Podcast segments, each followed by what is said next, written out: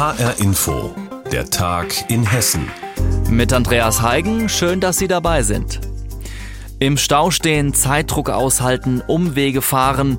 Dass die Salzbachtalbrücke der A66 bei Wiesbaden seit Juni ausfällt, ist für viele Pendler extrem nervig. Doch bei angespannten Nerven hört das Problem nicht auf. Es bedeutet nämlich auch einen Riesenschaden für die Wirtschaft. Das haben die Kammern von Handel, Handwerk und Industrie jetzt berechnet. Die Rede ist von 350.000 Euro pro Tag. Reporterin Birgitta Söhling berichtet. Die Wiesbadener Spedition Zahn schickt täglich 26 Lastwagen kreuz und quer durch die Republik. Seit dem Ausfall der Salzbachtalbrücke ist aber kaum noch kalkulierbar, welche Route die schnellste und wann der Fahrer am Ziel ist. Dabei gilt gerade in dieser Branche, Zeit ist Geld. Geschäftsführer Matthias Zahn schaut gerade einem Mitarbeiter über die Schulter, der die Einsätze koordiniert. Das ist natürlich für die Disponenten eine extrem anstrengende äh, Tätigkeit halt jetzt hier, da wir die Verzögerungen mit einplanen müssen. Die Aufträge müssen abgefahren werden. In der Regel sind es immer Terminfrachten. Wir müssen jeden Tag immer die, die Situation halt uns, die sich ergeben, anpassen.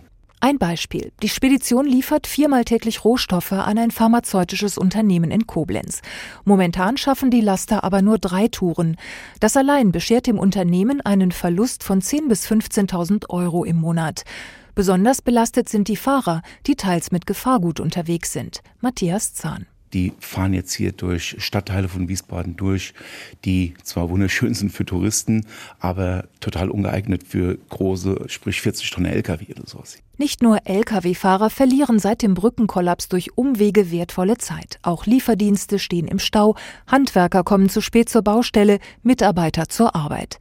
Was das für die Wirtschaft bedeutet, haben die Kammern von Handwerk, Industrie und Handel in Wiesbaden und Rheinhessen jetzt nachgerechnet. Fabian Lauer, Leiter Wirtschaftspolitik bei der IHK Wiesbaden. Also wir können einige Annahmen sehr gut treffen. Wir kennen beispielsweise die Zahl der Fahrzeuge, die täglich die Brücke passieren. Wir können berechnen, welche Umwege in Kauf genommen werden müssen, wie viel Kosten hierfür anfallen. Das wissen wir alles. Die Salzbachtalbrücke ist gerade mal 300 Meter lang. Jetzt sind 80.000 Fahrzeuge, so die letzte offizielle Verkehrszählung, gezwungen, einen Umweg von 11 Kilometern zu fahren oder sich Schleichwege durch die Stadt zu suchen.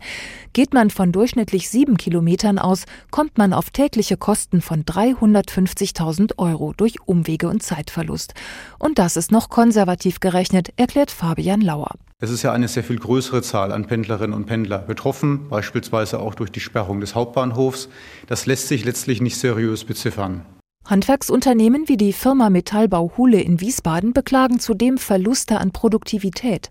Firmenchef Oliver Hule. Wir verlieren ungefähr pro Montageteam zwischen 30 und 40 Minuten am Tag produktive Zeit auf der Baustelle. Das heißt, die Leute stehen länger im Stau. Wir haben das mal hochgerechnet, sind ungefähr Kosten zwischen 900 und 1400 Euro am Tag. Solche individuellen Einbußen sind nicht mal eingeflossen. Dennoch kommt die IHK auf einen Schaden von 190 Millionen Euro bis zur Neueröffnung des südlichen Brückenteils Ende März 2023. Präsident Christian Gastel. Die tatsächliche Schadenshöhe ist natürlich deutlich größer, weil Umsatzausfälle, Verdienstausfälle, das kann man in der Form seriös gar nicht beziffern. Das heißt, das ist wirklich nur eine absolute Mindestsumme und zeigt eben aber gleichwohl auf, wie dramatisch die Situation ist. Was kostet die Wirtschaft der Ausfall der Salzbachtalbrücke bei Wiesbaden? Birgitta Söhling hat uns darüber informiert. Tja, und auch bei diesem Thema brauchen die Leute starke Nerven. Die angespannte Lage auf dem Energiemarkt, auch hierzulande bekommen immer mehr Menschen diese zu spüren. Die beiden privaten Gasversorger gas.de und Grünwelt haben ihre Gaslieferungen eingestellt und alle Lieferverträge beendet. Auch in Hessen sind tausende Menschen davon betroffen. Ursula Mayer mit Beispielen. Mirella Dorn kann es immer noch nicht fassen, dass sie ihr Gasanbieter Grünwelt gestern einfach so gekündigt hat. Er hatte sie dafür nicht angerufen, keinen Brief geschickt. Nein, es kam einfach nur eine simple E-Mail, die hätte die 32-jährige Frankfurterin beinahe übersehen. Im ersten Moment war ich natürlich schockiert, weil ich mich gefragt habe, okay, habe ich jetzt noch warmes Wasser?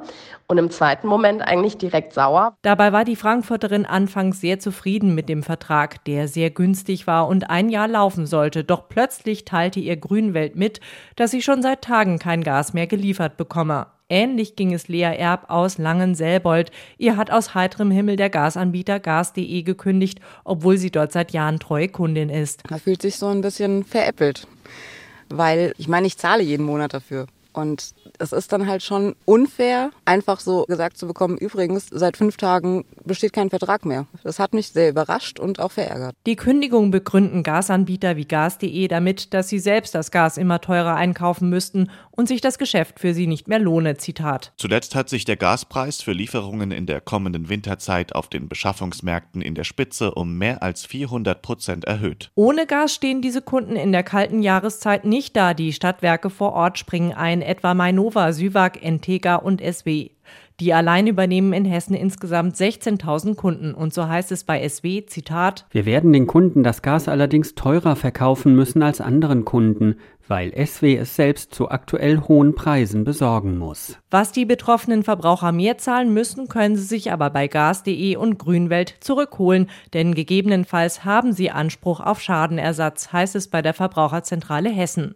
Die Kündigungen hält Energieexperte Peter Lassek für rechtswidrig, denn also für eine außerordentliche Kündigung reicht es unseres Erachtens nicht aus, wirtschaftliche Gründe vorzuschieben. Das ist einzig und allein Sache des Unternehmens, rechtzeitig einzukaufen und die Preise entsprechend zu kalkulieren, damit man die vertraglichen Zusagen gegenüber den Kunden auch einhalten kann. Oder anders gesagt, wenn Billiganbieter ihr Gas billig anbieten können, weil sie es selbst sehr kurzfristig einkaufen, immer wenn es günstig ist, dann haben sie sich wegen der Preissteigerungen am Markt Markt offenbar verkalkuliert. Ihr Geschäftsmodell ist nicht aufgegangen und dieses Problem können sie nicht auf ihre Kunden abwälzen, sagt Peter Lassek.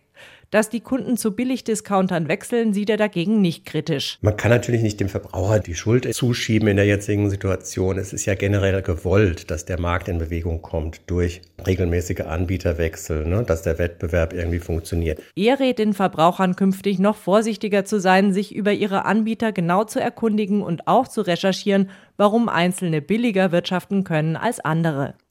Die Gasbeschaffung ist zu teuer, die Kunden fliegen aus dem Vertrag. Das passiert momentan auch vielen Gaskunden in Hessen. Das war Reporterin Ursula Mayer mit Beispielen dazu. Die Ständige Impfkommission will den BioNTech-Impfstoff jetzt auch für die 5- bis 11-Jährigen empfehlen. Der Entwurf der STIKO ist relativ schwammig formuliert. Kinder mit Vorerkrankungen oder mit Kontakt zu Risikopatienten sollten sich impfen lassen, aber auch andere Kinder könnten den Impfstoff bekommen. Um eine finale STIKO-Empfehlung handelt es sich noch nicht. In Hessen haben aber Ärzte und Gesundheitsämter und Kinderkliniken schon mehr als 180.000 Impfdosen für Kinder bestellt. Das hat das hessische Sozialministerium mitgeteilt. Mein Kollege Dirk Leukroth hat mit Reporterin Petra Demand darüber gesprochen. Sie hat in Südhessen recherchiert. Und nun stehen die Fragen im Raum, ja, wo ist der Impfstoff denn momentan und wann geht's los? Ja, also wo der Impfstoff ganz genau jetzt liegt, weiß ich nicht, aber bestellt ist er auf jeden Fall. Ähm, wann er kommt, da sind ja schon die unterschiedlichsten Zeitpunkte kommuniziert worden. Erst hieß es 20.12., dann hieß es auf einmal 13.12., also jetzt Montag. Gestern habe ich mit einem Apotheker gesprochen, der sagte, nee, für ihn ist es der Mittwoch, der angesagt ist, also nächste Woche Mittwoch, der 15. Mhm. Ja, und, und dann äh, hat er gesagt, heute kommt aber dann die Bestätigung, wann endlich. Jetzt habe ich heute mit ihm telefoniert. Er sagt, naja, Bestätigung auf morgen verschoben. Das heißt, wir wissen gar nichts, aber es gibt ja tatsächlich auch schon Ärzte oder Ärztinnen, Kinderärztinnen und Ärzte, die schon mit dem Erwachsenenimpfstoff impfen. Die ziehen einfach ein Drittel auf und spritzen das, machen viele aber nicht, weil dieser Erwachsenenimpfstoff eben für die Kleinen nicht zugelassen ist. Also die Bemühungen sind da, könnte man sagen. Was heißt das denn, wenn ich jetzt einen Termin machen will, direkt bei meinem Kinderarzt, den kontaktieren oder hm, erstmal abwarten? Naja, es ist ja doch in gewisser Weise schon abzusehen, dass es nächste Woche losgeht. Mhm. Insofern kann man seinen Kinderarzt kontaktieren. Also der Arzt, mit dem ich gestern gesprochen habe, der hat schon eine Warteliste, schon seit Wochen führt er die. Da sind schon 200 Patienten drauf und die wird er dann versuchen, jetzt mal nach und nach abzuarbeiten. Also wenn man wirklich eine Impfung haben möchte für sein Kind, würde ich empfehlen, anrufen und auf die Warteliste setzen lassen. Diese abgestufte Empfehlung der STIKO, also alle Kinder können sich impfen lassen, lassen, aber nur machen. Will sie es jetzt schon empfehlen? Bedeutet das auch eine Priorisierung oder dürfen alle direkt vom ersten Tag angeimpft werden? Das, was die STIKO sagt, ist ja nur eine Empfehlung. Hm. Und das hat mir gestern auch sowohl der Apotheker als auch der Kinderarzt gesagt. Der Kinderarzt hätte auch geimpft, wenn die STIKO sich noch nicht geäußert hätte. Er sagt, der Impfstoff ist zugelassen und wenn er da ist, hätte er auch geimpft. Das ist alles rechtlich abgesichert, alles in Ordnung. Es geht da nur um eine Nutzenabwägung. Was ist jetzt besser oder was ist schädlicher oder auch nicht schädlicher? Insofern im Prinzip dürfen alle. Und mhm. wie es dann direkt gemacht wird, das entscheidet, glaube ich, dann der, der die Spritze in der Hand hat, also der Kinderarzt. Sagt Reporterin Petra Demand im Gespräch mit meinem Kollegen Dirk Leukroth zur Impfung von Kindern im Alter von fünf bis elf Jahren. Die Zahl der Impfungen steigt in Deutschland, so ist das auch in Hessen zum Beispiel in Offenbach. Auch da ist der Andrang groß, so groß, dass die Stadt und ihr Dienstleister kaum hinterherkommen. Ärztinnen und Ärzte, die ihr Berufsleben eigentlich schon hinter sich haben, helfen jetzt aus. Sie haben im Bürgerhaus des Stadtteils Rumpenheim eine eigene Impfstation eröffnet. Reporter Wolfgang Hetfleisch war dort. So, das war's, war nicht schlimm, ne? Nee, alles super, vielen Dank. Der frühe Vogel fängt den Wurm. So ist das auch beim neuen Impfangebot im Bürgerhaus des Offenbacher Stadtteils Rumpenheim. Goran Kristic ist als erster dran. Es ist auch seine erste Corona-Impfung. So ganz aus eigenem Antrieb ist er nicht gekommen. Mein Chef hat mir so einen Druck gemacht, dass ich für die Arbeit das brauche, sonst gibt es nur Probleme. Seit sechs Monaten der probiert mich dazu zu kriegen und jetzt hat er es geschafft. Auch die junge Vicky kriegt ihren ersten Peaks. Meine Chefin hat mir da halt einen Termin ausgemacht, damit ich den so schnell wie möglich bekomme für die Arbeit halt. Und durch die ganzen neuen Regeln, man kann ja so gut wie gar nichts mehr machen. Eigentlich war jetzt nur das der Grund dafür und halt wegen der Arbeit auch. Vincenza hat den Ärmel für die Boosterimpfung aufgerollt. Ohne Termin einfach vorbeikommen. Ich stand ja drin und ja, da habe ich gedacht, ich probiere es mal. Und das hat gut geklappt. Bin schon fertig. Die neue Impfstation in Rumpenheim wird nicht von der Stadt Offenbach betrieben, sondern von mehreren Ärztinnen und Ärzten aus dem Stadtteil, die eigentlich nicht mehr arbeiten müssen. Sie sind im Ruhestand. Lumir Lacheta, einer der Initiatoren, bereitet in einer der drei Kabinen auf der Bürgerhausbühne die nächste Spritze vor. Obwohl hier ohne Terminvergabe geimpft wird, ist der Andrang überschaubar.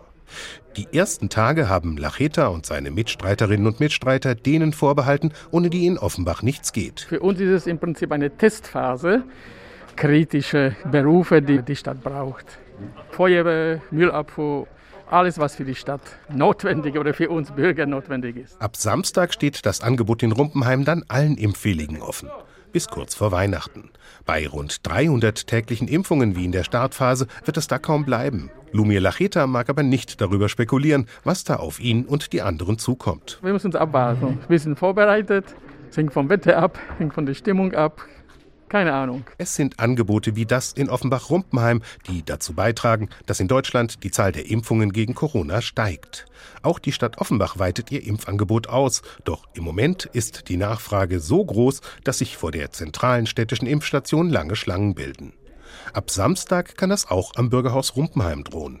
Dort impft neben den Routiniers übrigens auch ein junger Assistenzarzt, Johannes Weimer. Ich hatte eine der Ärztinnen bereits in einem anderen Zentrum kennengelernt, wo wir jetzt das ganze Jahr über fast geimpft hatten. Und der Anruf kam relativ spontan, hey, willst du mithelfen? Und ich habe gar nicht groß drüber nachgedacht, habe gesagt, ja, bis Weihnachten ist noch ein bisschen Zeit, sinnvoll, die Impfung zu machen. Natürlich unterstütze ich da gerne. Weimar fährt dafür extra aus Limburg nach Offenbach. Die Initiatorinnen und Initiatoren der Impfstation haben es da deutlich leichter. Sie wohnen quasi alle um die Ecke. Pro Impfung bekommen Sie die übliche Ärztepauschale von 28 Euro, aber nach Abzug der Kosten bleibt davon nicht viel übrig. Also kein neuer Porsche, Dr. Lacheta? Dafür reicht's nicht. Das war die Idee, einfach als, sage ich, Rentner helfen können. Das war der Gedanke. Ein Projekt, das hilft, die Impfquote zu steigern. In Offenbach impfen Ärzte und Ärztinnen, die schon im Ruhestand sind. Wolfgang Hetfleisch hat berichtet. Und das war der Tag in Hessen mit Andreas Heigen und die Sendung gibt's auch als Podcast auf hrinforadio.de.